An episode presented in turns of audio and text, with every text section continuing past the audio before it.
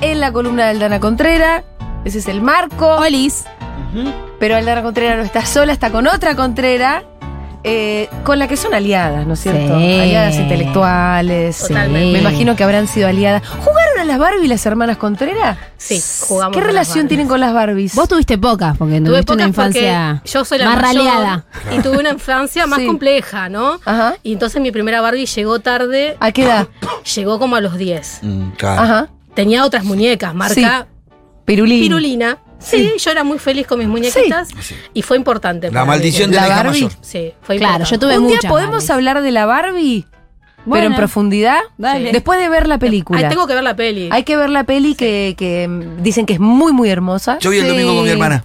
¿Vas el domingo con tu La voy a hermana? a mi hermana. Qué lindo fue- plan. Buen plan. Sí. Te La viste muy luqueada, Lau de Barbie. Sí. Sí. Rosa, rosa chicle. Pero estamos en una etapa reivindicadora, me parece. Sí, la Barbie me luego, gusta. luego de que hubiera sido muy cuestionada por hegemónica y demás, Esta hay una reivindicación nueva de la Barbie. Sí. Yo les tiro acá una. Para Sí. las niñas gordas, vestirnos Sí. de rosa es como una, un reempoderamiento, Ajá. una reapropiación de un Sí. color que nos fue vedado, por lo Bueno. menos en mi infancia. Vamos, terminó la columna. Vamos. Ya está, Laura. ya está. ¿Qué más vas a agregar? Ya está. Che, bueno, no, Laura viene porque mm, acaba de sacar este libro que se llama Desbordar los pupitres. Sin pedagogía gorda no hay ESI. Compiladora, eh, Laura, entre otros. Otros. ¿No es cierto? Bueno, ¿de qué va el libro? Bueno, vamos a hablar de las Barbies. Sí. No. Pero igual No. cuando quieras volvemos a la Volvemos al tema, sí, Y obvio. al rosa y a las princesas. Que son temas que atraviesan también. Sí, Seguramente en las escuelas se está hablando Obvio. de esto. No, vieron que la ESI es una ley súper importante, Sí. que hay que defender, que hay que sostener, que a veces pasa que se tiene que dar en todo el país, pero bueno, el tema de los contenidos, eh, que son amplios y que está preparado para que cada escuela tenga su proyecto educativo, bueno, a veces pasan cosas. ¿no? Sí.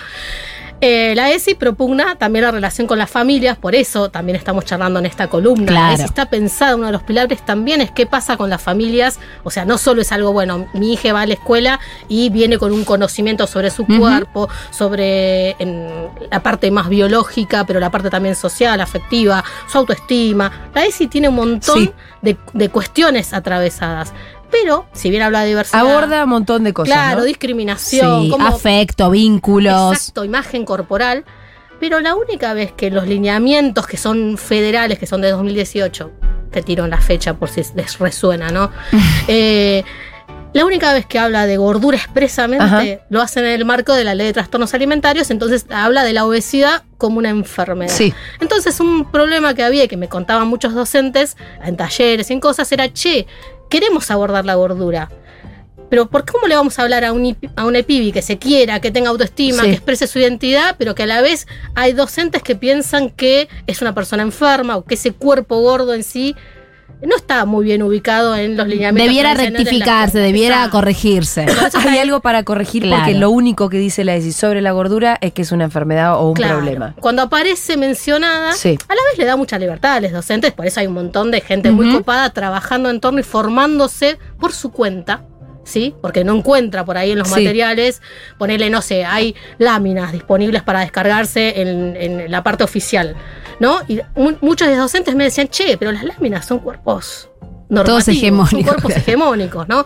Sí. Así como hay que meter un eje de clase, de lo racial, ¿no? De la diversidad sexogenérica, ¿qué hacemos cuando hablamos del tamaño de los cuerpos para que los pibes no sufran bullying?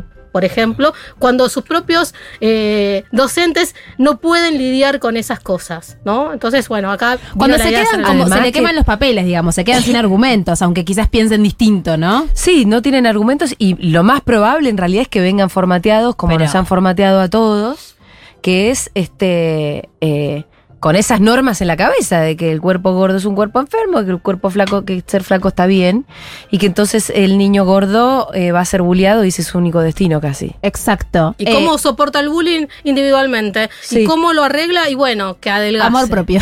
Amor propio. O con el amor propio o haciendo dieta. ¡Ay, qué problema! Entonces, este librito se viene a meter como Ajá. ahí. Son reflexiones iniciales Sí. en torno a la educación física, en torno a la nutrición. Hay Uf, textos qué de dos flash, educación física y gordura en la Uh, infancia. uh. Por es un re favor. tema, ¿no? Gordito al arco. No, y te eh, eligen última. O sea, No, hay siempre. mucha violencia, es un lugar Sí. de- para el bullying, para la violencia. Entonces hay docentes reflexionando sobre su propia práctica, sobre su propia formación, docentes de literatura. Bueno, yo también metí ahí algunas cositas, este, algunos textos. A mí me interesa recordar algo que en esta columna hemos hablado, obviamente siempre que, que hablamos de estos temas la cito a mi hermana, pues soy fan de ella, aparte de ser su hermana, eh, que es que los niños pequeños, lo dijimos acá, nacen amando su cuerpo, su cuerpo es el medio a Sí. través del cual conocen el mundo, no, no, no ni siquiera siendo muy pequeños, digo, pero con- ya con conciencia del yo, no tienen vergüenza de su cuerpo, No. no. piensan nada malo sobre su cuerpo, su cuerpo les permite hacer un montón de cosas y su cuerpo les divierte, por eso los niños pequeños cuando se ponen contentos bailan, saltan, usan su cuerpo para expresar todo esto, también lo malo.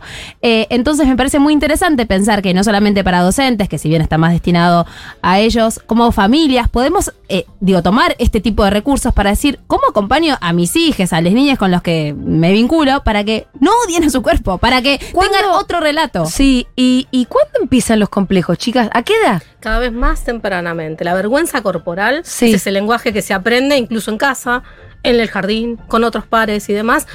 empieza cada vez más, temprano. Ya vas a encontrar, eh, sobre todo niñas, diciendo que quieren hacer dieta, Uf, que su panza es demasiado grande. O sea, y así, bueno, los rasgos. Yo de cuando la eso le pase a Rita, chicas, me voy a suicidar directamente. Esperemos que no. Sí, pero te entiendo, es un momento de mucha angustia. Sí, por eso es la importancia de cuando pensamos en literatura, que es una pregunta que muchas veces le hacen a Aldi, che, ¿qué leemos? ¿Saben que sobre diversidad corporal gorda casi no hay? No hay poco nada. texto, hay muy poco texto. Y lo que hay tiene Pero como además, una más mirada- allá de que no hay producción intelectual o, o la hay poca, la que hay queda medio ahí. También enfrascada en la intelectualidad. Sí, Sí, o queda, o, o lo que es literatura para Infantil. niñes, infantil, queda más en esto de, bueno, a esta persona, no sé, Malena Ballena es uno de los más conocidos, ¿no? libro. Un libro de una, una niña que quiere nadar y entonces le hacen bullying por ser gorda. Eh, y queda siempre muy en, bueno, vos tenés que ser fuerte, aceptar como sos y quererte y que los demás se callen. Como si no, primero, como una salida muy individual, que esto lo estuvimos charlando cuando preparamos un poco la columna, esto de la salida individual, de bueno, vos hacete fuerte para bancar esto que la gente no, no le hagas Sí, caso a los que demás no te importe. como que no te importe ninguna reflexión sobre qué hacemos con esos pibes que le están diciendo ballena a una nena, ¿no? Y, y por otro lado, como una mirada muy eh, de, bueno, concluimos en esto. La solución es esta, que vos hagas, eh, eh, digo, cambies tu manera de pensarte a vos misma. Y ya está, ahí quedamos. Entonces, medio que para quien compra ese libro, eso me parecía re interesante que lo dice el libro este, eh, Desbordar los pupitres, es como algo que está ya masticado. Bueno, ya está, le regalo este libro que más o menos le explica cómo hacer, qué hacer con esto, en lugar de abrir al diálogo, a la pregunta y a, bueno, a ver, encontremos otras respuestas. No, y además, diferencia. Eh, ser muy críticos con la idea del amor propio, que no está mal en sí misma y sola, pero si el mundo entero te odia, ¿cómo vas a ser vos para poder quererte? Si vos no entras. Además de que es una solución de- demasiado individualista Sí. eh, y por lo mismo va a ser de corto aliento, Ajá. ¿no? Si no cambiamos un poco las normas eh, en general y la forma en la que nos tratamos entre todos, es muy difícil. Va a ser muy difícil. Me que pareció vos muy te hermoso. Sí, ni hablar, me pareció muy hermoso por- en, en línea con lo que decís, el título del libro, porque desbordar los pupitres, digo, y el pupitre como, no, el icono el- el- eh, en el imaginario de lo que es la escuela, esto de, bueno, no entrar, no entrar no en un espacio en donde vos, Mm. como niño, te estás constituyendo como, como ser, ¿no? Sí, Psíquicamente. donde supuestamente se van a, hacer valer tus derechos, te van a enseñar, a, la ESI tiene que ver con Sí. eso, a que conozcas tus derechos, que vayas desarrollando una conciencia cada vez más profunda de eso y, che, no entras en el banco. Y como niña gorda, a mí me pasaba a veces Sí. como... Porque es una metáfora, pero no tanto. No, es También hay algo- chiquitas los pupitres. Son muy chiquitos. Por ahí no entras, ¿no? Claro, verdad. tiene que ver con la accesibilidad, que es algo que aprendimos de los activismos que tienen que ver con las discapacidades, que es, che, yo tengo que cambiar para adaptarme a la sociedad o la sociedad tiene que darle lugar a todos los cuerpos, a todas las capacidades, ¿no? A todas las diferencias. Entonces, la idea de desbordar los pupitres es una metáfora, no tan metáfora, y también es eso, es una invitación a pensar colectivamente esto que no se puede resolver a nivel individual como, como vienen diciendo. Ahora, eh, yendo a lo de los pupitres, pupitres en concreto, son muy chiquitos. Sí. Vos decís Sí. que a vos te quedaba chico, por ejemplo. Yo medía mucho con el tema de los Mm. que tenían cuando ya en el secundario, por Sí. ejemplo, los que tenían más nuevos, ¿no? La tapita que La se tapita levanta. que se levantaba. Sí. ¿Cómo entrar? Es una- chiquita. Una cola este, así latina. ¿Cómo hacerla entrar ahí? Era un tema, te avergonzaba. No, además te avergüenza el acto, sí. Ahora, ¿qué haces? ¿Agrandás todos los pupitres? ¿Agrandás algunos pupitres? Sacás los pupitres y pones silla común. Claro, pensemos mejores maneras de distribuirnos en el aula. Porque después, si a vos menos- te toca el pupitre grande, también hay una Ajá. suerte de pequeño estigma ahí. Claro, por ahí pensar más en sillas que sean como más amplias. Sí. Otras formas del aula, ¿no? No estas formas que ya son medias decimonónicas, ¿no? Mm. De sentarnos. El pizarrón, ¿no? Sí, y también te voy a decir que la gente zurda tenía un problema Sí, también, Que no son pocos, sí. Sí, sí, sí. no es menor. Bueno, recién Muy normado charlábamos. el pupitre, la verdad. Sí, Tremendo. muy normal. Ya su palabra, su nombre es horrible. Tiene el nombre que se merece. Es un aparato medio de tortura. Yo Son recuerdo de ver incómodos, bien son aparatoso. duro, duro, incómodo y vas a estar capaz Horas. cinco horas sentado ahí. Es un montonazo. Pero bueno, pensaba que antes, eh, fuera del aire, estábamos hablando un poco de que este libro trabaja mucho lo que es la- lo interseccional, ¿no? Como esto de, bueno, gordura siendo niño, ¿no? Gordura y pobreza, gordura y eh, otro color de piel. De hecho, hay varios de los autores que escriben desde una perspectiva de esto de identidad marrón, ¿no? Sí, sí, está muy bueno eso. No, no logramos todas las interseccionalidades que hubiéramos querido porque el proceso de compilar un libro Mm. es un proceso complejo y a veces se caen textos que deseas, invitaciones que haces y por ahí no es el momento. Entonces no tiene toda la interseccionalidad que hubiéramos querido, pero por ejemplo con el tema de la identidad marrón está muy presente y está buena esa, esa reflexión. ¿Hay un texto de quién? de Sandra Hoyos, que es del Ajá. colectivo Identidad Marrón, pero también está Bruno Bazán, que es un activista gordo tucumano, docente también, que se pronuncia desde la marronidad. Y eso. eh, Son textos como bueno. subjetivos esos, ¿no? Eh, algunos, digo, tienen algunos- mucho de relato de... Sí, de- parten de sus experiencias, Ajá. algunas como personas que han sido formadas como, como docentes, eh, han sido también alumnes. Entonces, Claro, sí. la, la reflexión pasa por ahí. El texto que abre, que justo veía que, que. Julia lo estaba hojeando, es un glosario, que es un texto Ah, que hice. Te iba a preguntar por qué había tantos eh, Definiciones, tantas ¿no? definiciones pequeñas. Accesibilidad, discriminación. Che, ¿no sabes lo que es la discriminación? ¿No sabes lo que es la gordura? Bueno, tienen una entradita. ¿Por qué? Porque damos como definiciones, y esto sí puede ser útil también para Mapapi, Sí. ¿no? No solo para, no solo para los docentes. Damos como definiciones que sean como dinámicas, que estén muy cruzadas por los activismos y que te lleven a leer otros textos que buscamos que sean textos, la mayoría disponibles en castellano, menos académico, ¿no? Eh, podcast, eh, notas, notas periodísticas. Entonces te lleva como, che, acá puedo sacar un montón de Sí. material para laburar en la escuela, para laburar en casa. La idea es que este libro eh, llegue a las escuelas Llegué a las como escuelas. herramienta Exacto. para los docentes. Exacto, es como un kit inicial de Sí. herramientas. Se podría perfeccionar, podría tener más reflexiones. Es muy común que por ahí los docentes busquen, bueno, un libro con ejemplos prácticos de secuencia didáctica. Sí. Acá hay un ejemplo, Ajá. hay un texto que trabaja eso. Pero más que el ejemplo, más de, che, vas a copiar esto y te va a salir todo bien, este invi- libro invita a la reflexión y te da otras herramientas. Como por ejemplo, los textos de las nutricionistas son como. Ay, me "Che, encantan. Está ¿a- Jessica? Labia y Jessica Labia. Hablemos de los Raquel nutricionistas, Lobato. Y Raquel. Lobatón, que hay toda, hay nutricionistas del bien, chicas, también hay No nutricionistas he conocido, del bien. no Bueno, he Jessica conocido Labia yo. escribió Pese lo que pese, ¿no? Claro, es una compañera feminista, está trabajando en torno a, lo- a una nutrición no pesocentrista, Ajá. sino Hermoso. centrada en el peso. Raquel Lobatón es mexicana y tiene en redes, la, la rompe mal. Sino en una mm, alimentación saludable. Claro, en centrarnos en una educación, como dice Jessica, en una educa- como hay una educación sexual. Yo estoy ¿no? hinchada de las bolas con la alimentación saludable. No. Una Claro, aliment- No quiero hablar con ustedes. Sí. Bueno, Sí. es un retema. Con Jessie, bueno, Me hincha las pelotas. Embarazada, pero Me hincha las pelotas la, educa- la- la nutrición saludable. es una nueva normatividad también. Exacto. Y además también están los nuevos octógonos, que estuvimos muy a favor de la discusión, Sí. sobre todo porque, mm, porque eran los grandes lobbies alimenticios los que estaban en contra, de que se... Era fácil estar a favor. Era Sí. fácil estar a favor que se exprese, che, bueno, estos Sí, alimentos esto, aunque sea verde, estas tiene cosas, azúcar, ¿no? tiene Tiene- todo. Claro, te mintieron toda la vida. Por eso, sepan qué es lo que este alimento tiene. Sí. Ahora, yo no sé si tendrá un anverso. Y es que hay un montón de gente que está empezando a volverse loquita con los sí. Sí, hay algo de, de una medio una policía de Y qué claro, ingredientes tiene. De ver cuántos octógonos te Sí, estás comiendo. Comete sí. la galletita. Che, el queso tiene grasas. Está Al final bien. el queso tenía Claro. octógonos. Salvo Sí. que seas vegano eh, o vegana, el queso tiene grasas y mientras no te comas una horma de queso porque te va a hacer mal a la panza, Sí. probablemente, tiene que ver con que falta más educación alimentaria, más que pensar en lo normativo, lo restrictivo, lo que lo saludable como un nuevo paradigma de yo estoy parado al lado del bien y todos, todos ustedes no Ahora, saben cómo comer. digo, además, eh, eh, ¿qué tan saludable estás si te la pasás contando octógonos? Bueno, tal cual. Porque son las nuevas calorías un poco los Tal octógonos de repente. sí. ¿Qué tan saludable estás si tu cabeza está cada vez que le va a dar un mordisco a una cosa contando cuántas calorías vas a comer. Parece que es algo que hay E que, de lo incluso que hay que liberarse Es un poco. como un subtítulo que te aparece estando, no sé, en la vía pública. No estás en un colectivo y ves, eh, no sé, niños, adultos comiendo cosas que tienen los octógonos. Hay algo ahí de, bueno, sí, estoy comiendo esto que es una mierda, ¿no? Como un subtítulo de que esa De- persona está eligiendo algo que es poco saludable, que está mal, que no debería elegirlo porque ahora que sabe esa información lo debiera, eh, ¿no? ¿no? no elegir. Es, es- Sí, a- y a Mapapis eh, les cae una presión muy enorme porque es como, che, Bueno, bueno. La presión por la comida saludable, esto eh, en lo que es crianza respetuosa y, y nuevas movidas que tienen que ver con cómo ofrecerle alimentos a niños y a niñas. Si bien, por supuesto, que está buenísimo tener información, saber que el azúcar mejor después del año, saber que la carne picada hasta los 5 años no, porque hay cuestiones de salud, digamos, muy, muy complejas asociadas a esto, que antes teníamos muy naturalizado. Hay algo de un- una vara muy, muy alta en relación a que si tu hijo Sí. come azúcar o come golosinas o come medio que. El otro ¿qué día tipo de a un madre sos?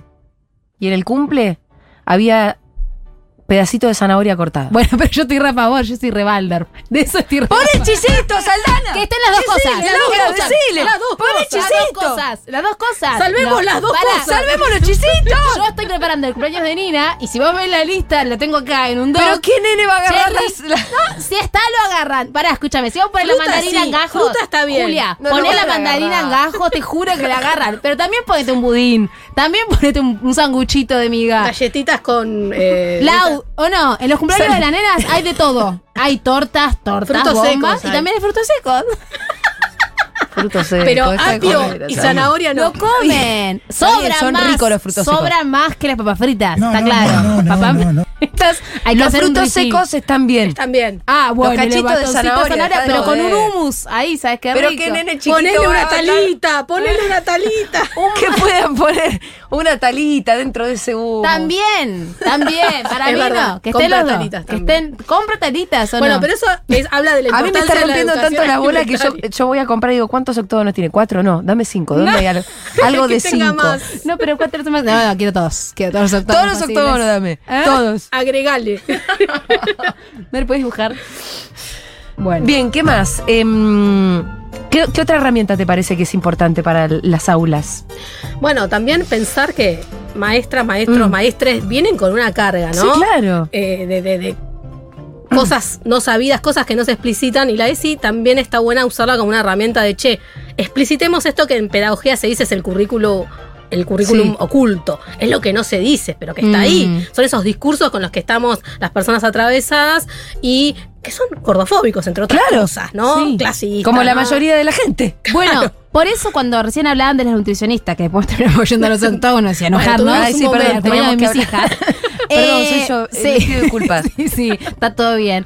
Eh, digo, a mí me parece interesante porque cuando aparece una nutricionista escribiendo en un libro de ese es como, bueno, pará, no, no están hablando solamente de activistas que es como esto de, eh, bueno, ellos porque no piensan en la salud, porque solamente está de moda hablar de esto. Están justificando su propia gordura. Hay nutricionistas que están hablando de que el IMC no es un parámetro para medir la salud, que un niño puede pesar más y estar completamente saludable. Entonces, esto también parece que es un recurso que para Sí, docentes Está bien. Está bueno porque si no te quedás de vuelta. legitima en- un poco No, pero la OMS dice que es una enfermedad. Ah, bueno, listo. Entonces, Claro. ¿qué digo Yo- de esto? Nos pasó una Hay vez. muchas visiones distintas sobre el tema. Sí. Porque cuando yo era chico era. Está gordito es sano. También, también No, era estaba todo- eso. Veníamos de eso, ¿no? Pero no, hasta gordito cierta edad. sano, gordito sano, gordito El sano. rollito está bien hasta Está bien, cierta está edad. gordito, está lindo, mirá Michelin. Y después pasamos a que no, la gordura es un problema, una enfermedad. Como que también van bamboleando, ¿no? Todas las Bueno, situaciones. por eso lo importante es ver que la salud no se expresa en el tamaño del cuerpo. Esto también es importante para mapapis, que se pueden sentir culpables Ay, sí. por supuestamente estar por ahí estás alimentando con la mejor alimentación última de la moda y sin embargo tu hija es gorda. Y bueno, amiga, por ahí Tiene tu tamaño, familia, sí. es un tema genético. Entonces está bueno eh, hablar de esto. Y hay discursos Además- legitimadores que es importante que a veces usarlos a favor, como el de los Sí. nutricionistas. Una vez nos pasó con CGA, el grupo en el que milito, que invitamos a Nicolás Para explicar qué es CGA. CGA es que Gordes eh, Activistas de Argentina, que es Ajá. un grupo que nuclea activistas eh, gordes. Sí. Y una vez tuvimos una charla con Nicolás Kreplak, el ministro de Salud de la provincia de Buenos Aires, que es médico aparte. Y Nicolás Kreplak, entonces un hombre blanco, hetero, cisexual, diciendo, y médico, diciendo, la medicina es gordofóbica. listo, ya está, este es el título que necesito. Bravo, Nico. Claro, amigo. En un vivo lo dijo. Está bien, yo soy feminista Bravo, y todo. Nico. Que me legitime Pero- el varón blanco, está todo bien. No, pero claro, obvio. ¿Por qué, ¿Por qué solo tendrían que decirlo quienes están en los márgenes? Exacto. Eso no entender nada de la militancia tampoco, ¿eh? Exacto. Exacto. Si no tiene una barrera ahí muy cercana, está muy. Por ¿no? eso Pero vos lo estás está diciendo, bueno. pero vos por qué aclaraste algo que a mí, perdón, me parece obvio. Eh, porque muchas personas dicen, ay, ¿por qué necesitas que no te necesito que. validen de No, afuera? no, bueno, amiga, sí, hermana. Porque si no, tu discurso va a quedar siempre los márgenes. Exacto, por eso digo, queda ahí tras la, tras la barrera y además porque está buenísimo que una persona con esa con ese peso e im- implicancia política y con, exactamente, digo, puede hablar de esto, ¿no? y Que esto decirlo ya- públicamente, ¿no? Y, y tener políticas a su vez como tiene la provincia de Buenos Aires, que es vanguardia, siempre lo Sí. digo, no me pagan, por eso aclaro, siempre lo digo, la, eh, política de género eh, y en cuanto a la gordura del Ministerio de Salud, del Ministerio de Mujeres de Provincia de Buenos Aires, es vanguardia ¿Sí? mundial. ¿Qué hacen? Contá todo. Cuento todo. Por ejemplo, sacamos unos cuadernillos de sensibilización en diversidad corporal gorda, que los eh, a instancias de Lucía Portos, que está en el Ministerio de. Mujeres, y salió con el sello también del Ministerio de Salud, y lo escribimos dos activistas gordas, Laura Contreras, Luz Sí. Moreno, que trabajamos estas cosas. Sí. Y, eso, y eso está ahí para toda la, eh, la gente, se lo puede descargar en PDF. avalado por el ministerio. Bueno, la primera vez que yo leí que la medicina hegemónica era gordofóbica fue del eh, el libro de Lux Moreno. ¿Cuál Eh, puede haber sido? El eh, Gorda Vanidosa. el Gorda vanidosa, primero, Total, claro. Todo subrayado tengo ese libro. buenísimo. Todo subrayado. Entonces, pero que además eso salga con el sello y que esté distribuido para que las personas, mucha gente en ESI usaba ese, ese texto hasta la aparición de este nuevo, Sí. que lo va a complementar, Ajá. porque era un texto importante. El deluxe. Y es un texto oficial, el, el de los No, cuadernillos Ah, que el de los cuadernillos. que sacamos ahora. Porque a veces también pasa, los textos que escribió Lux o que, que, no sé, cuerpos sin patrones. Sí, está bueno, pero no tienen por ahí la llegada y el impacto de ver algo con un sello oficial Exacto. que te descargas de una página claro. oficial. ¿no? Porque además, bueno, recién mencionaban esto de cómo los nutricionistas van asustando también a mapapis desde, desde cada vez más temprana edad con esto de cuánto pesan sus hijos, cuando se salen de lo que se llama percentiles, que es cuánto pesa en comparación con otros niños del Sí. niño, en qué percentil está. Por lo general, todo es que queremos, que esté en el 50, y, y me incluyo, digo, porque como mapadre vos decís, bueno, está en el 50, está en la mitad, ¿no? Como está bien. Si está más bajo, te asusta, sobre todo si estás embarazada, porque puede ser un niño bajo peso, y eso trae complicaciones, pero si después está pasando el 50, también te preocupa, porque obviamente estamos todos atravesados por esto. Entonces, yo he escuchado pediatras, o sea, he escuchado familias que me cuentan de recomendaciones pediátricas de poner a dieta a lactantes. Estoy hablando de niños que toman o mamadera o leche de fórmula. Ponerlos a dieta, restringirles la cantidad de veces que toman la teta en contra de toda recomendación de salud, porque ese bebé está muy gordo. Digo, y ahí lo que hay no es un, no, te- le hicimos un análisis de sangre y sabemos que... No, no, no, es simplemente por un tema de percentil. Se sale del 75 al 90, que es el percentil más alto. Listo, ese niño hay que ponerlo a dieta, ¿no? Y esto de la dieta como algo que esto te alecciona, te mutila, te, te marca Y que- además, que estás quedando por fuera. además tantas veces es infructuosa.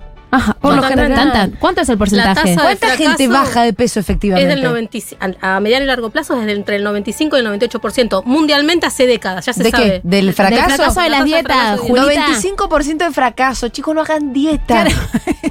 Van a fracasar el 95% de posibilidades. Porque el también está el es que baja. fracaso, la frustración que Porque, te genera. porque si no, Total, si no, recontra, Ese es el problema. si no hay fracaso, hay rebote. Y bueno, Y es que y tiene en que ver con eso. Bueno, y que te- y Ese porcentaje tiene que ver con eso también, ¿no? La Con el rebote. mal a tu cuerpo por el efecto rebote, que también está reestudiado. O sea, vos vas a volver al peso Y con más. al Y cuerpito con el que viniste al mundo. Y, No, lo más, sí. y lo más duro de todo eso es la frustración. Sí, eso te iba a decir, Pitu, me pareció re Bueno, pero el sistema se alimenta de tu frustración. Es un negocio perfecto. El neoliberalismo funciona.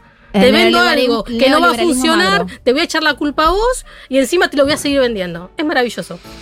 Uno viene al mundo con el cuerpito con el que viene. Esto no es eh, dejarse estar, No. pero sí ir asumiendo un poco que las dietas no funcionan No. y que pueden tener efectos realmente mu- mucho más negativos Y en que otra niñez cosa. Y cuanto, eso, cuanto más pequeños sean, eh, a nivel metabólico pueden traer problemas graves, muy, muy Sí. graves, en Em, serio. hay un docu- ¿Vieron el- eh, los documentales de Netflix que se llama Things Explained? No, ¿Nunca lo vieron? no, no. Son como de 20 minutos que Sí. te explican una cosa como Sí. muy en concreto. No Sí. sé, te voy a explicar cómo funciona Internet. pum, Sí. O te voy a explicar sobre las criptomonedas.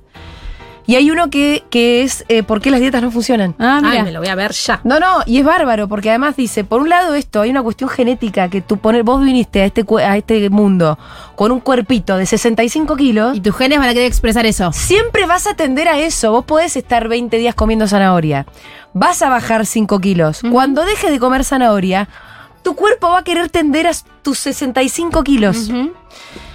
Eso por un lado. Y po- porque esto, como que no es que vos haces una dieta durante un periodo y ya está, ¿no? O te cagas de hambre toda la vida Exacto, vivís a dieta. y vivís a dieta y bueno, capaz que ahí sostenés algo. Dice, pero que además hay otro factor, que es que la propia voluntad también flaquea. Pero es que claro, No vas a poder comer zanahoria toda tu vida. es imposible a sostenerlo. vos te gustan las galletas, te gustan los Te gusta la octógonos. A- ¿Te gusta la comida de tu abuela? ¿O a costa ¿Te de qué? ¿Te gusta el locro en invierno? ¿O a costa de qué? Está bien. Si lo sostenés, ¿a costa de qué? De perderte un montón Salud de mental. cuestiones. Y Exactamente. perder Bueno, salud y la mental. salud mental. Salud ¿eh? mental, eh, vínculos Y física y salud emocional también, ¿no? También. Como esto de dejar de hacer cosas. Cuan- Y esto Por ya no se- comer. Exacto, pero Y esto eso se es salud ve... social también, ¿eh? es otra dimensión de la salud integral. Exacto, la así. importancia de, lo vincular y que no te quedes por fuera, que no puedas... eh, bueno, el otro día vi- viví bastante de cerca una situación en la que una niña pequeña se quedaba por fuera de la mesa dulce de cumpleaños, o sea, la habían apartado porque estaba a dieta. Entonces Ay. no podía acercarse, No, no, una cosa podía es acercarse es a la mesa diabetes. dulce. Una cosa es tener, no sé, eh, celiaquía. Que vos decís, bueno, por eso en general Sí. ahí se lleva una torta. Pero ¿qué esa se hace? niña. Se lo incluye, digo, se- incluye. se pone, La dieta ¿no? es, es como No, una. Pero es muy. es muy, vergonzante. muy, muy- Y- pero te das cuenta igual que está mal eso. Y, pero hay gente que no. pero el miedo a que sea gorda es mucho más grande Más fuerte, ¿no? que, Que le hagas muy mal a la cabeza. Que la, que la pena que te da que esa niña esté ahí Chiques, es que apartada a las cumpleaños. gordas después no las contratan. Eso es real. Las Bueno, gordas somos. Bueno, Las algo, gordas somos Es menos verdad que la- exitosas en el mundo. Es que sí, es que el- el- la contracara de la obsesión por la delgadez todo es la gordas mujeres. gordofobia. Y sobre todo gordas mujeres, porque cu- cuántos gordos varones triunfan, incluso digo, pensando acá, ¿no? Localmente, tipo ya en, en tele. Gordos varones es, es, es- Sí, está mejor que- visto. Obvio. Si las Como mujeres ganamos graciosos, menos, son- si sos gorda probablemente no te asciendan, no te contraten Mm. para un montón de trabajos, te Bueno, paguen menos. mirá. eso está, eh, hay estadísticas hace décadas. Sí, sí, eso, sí. ¿eh? Incluso los trabajos que son los más simples y, y para los que no necesitas un currículum para ser mesera. Obvio, obviamente. Sí, porque, Por ahí no ¿por te contratan por gorda. Y esto en el libro está, porque además se asocia a torpeza, a suciedad, a, a ser vago, vaga. Entonces, en el libro está, hay, un- hay una actividad que me parece muy linda, que es pensada así como dinámica del aula, que es como, bueno, pensemos, ¿a qué asociamos la palabra gordo? Gordo vago, gordo chanta, gordo, ¿no? Digo, Sí. y siempre está asociado a, A lo algo negativo. Que, te- que va a ser negativo, y el negativo de los flacos es un negativo más cool. Es un flaco antipático, un flaco histérico, un flaco eh, ambicioso, ¿no? En cambio, lo negativo de los gordos tiene que ver con esto, con la torpeza, con no poder, la suciedad, la incapacidad. No puede con su cuerpo, no tiene disciplina, no tiene rigor consigo mismo, no va a poder nada. Claro. Y eso, lamentablemente, hay unas encuestas en Estados Unidos y en Canadá, Sí. acá no se hicieron, que un montón de mapapis y docentes y profesionales de salud piensan cosas horribles de pacientes o alumnos Mira. gordes. Mm. Es espantoso porque se lo asocia todo esto a la vagancia, al no poder, a- al descuido.